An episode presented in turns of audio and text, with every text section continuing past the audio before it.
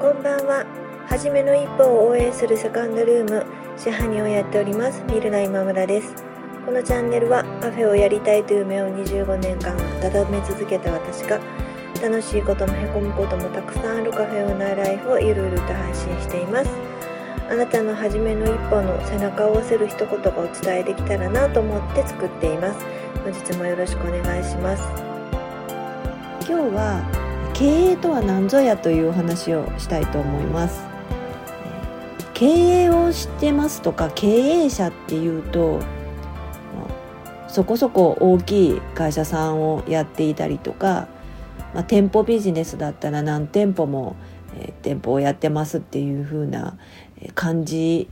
を、まあ、イメージどうしてもしちゃってまあ、私のような、まあ、ちっちゃいお店を一人で切り盛りすることが果たして経営やってますっていうふうに言えるのかなっていうふうに思ってた部分があったんですけれどもでまあそういうふうに思ってる部分があったから自分のプロフィールを書くときにまあカフェ経営みたいな感じで書くのがすごく重はゆくてなんかそういう時ってこう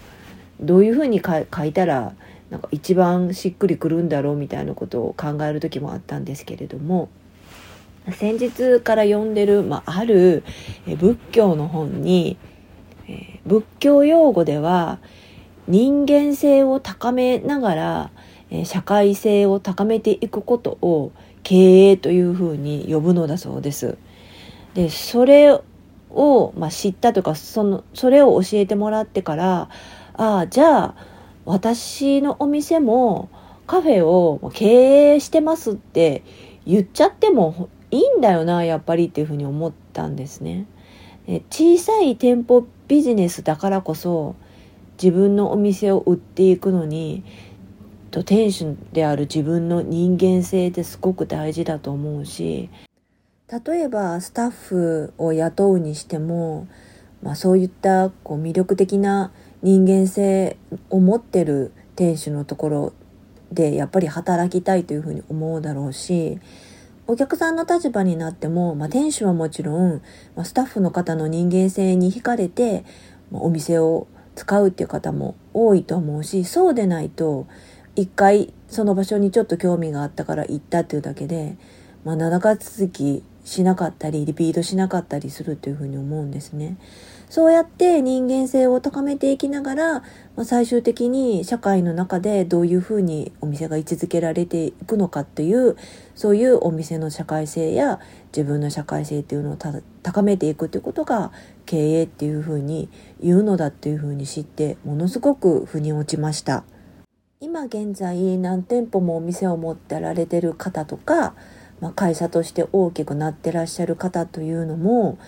最初の一歩っていうか初めはお一人で小さく始められたわけでそれが少しずつ少しずつ大きくなって今の形になっているのでその本には、まあ、現在の経営という言葉は、まあ、企業経営だったりするちょっと競技の意味に使われているけどももともとはそうじゃないんですよっていうことが書いてあったんですけど企業経営というのも別に教義の理解をされてるわけではなくてもともとのその仏教用語の経営という形が、まあ、少しずつ積み重なって大きくなっていっただけで、まあ、教義ではないのかもしれないなというふうに感じました。これからも一経営者として自分の人間性を高め自分がどんな人の役に立てるのか社会の中でどういう役割を担えるのかというのを考えながら毎日を過ごしていきたいというふうに思いました。今日も聞いていただきましてありがとうございました。セカンドルームでした。おやすみなさい。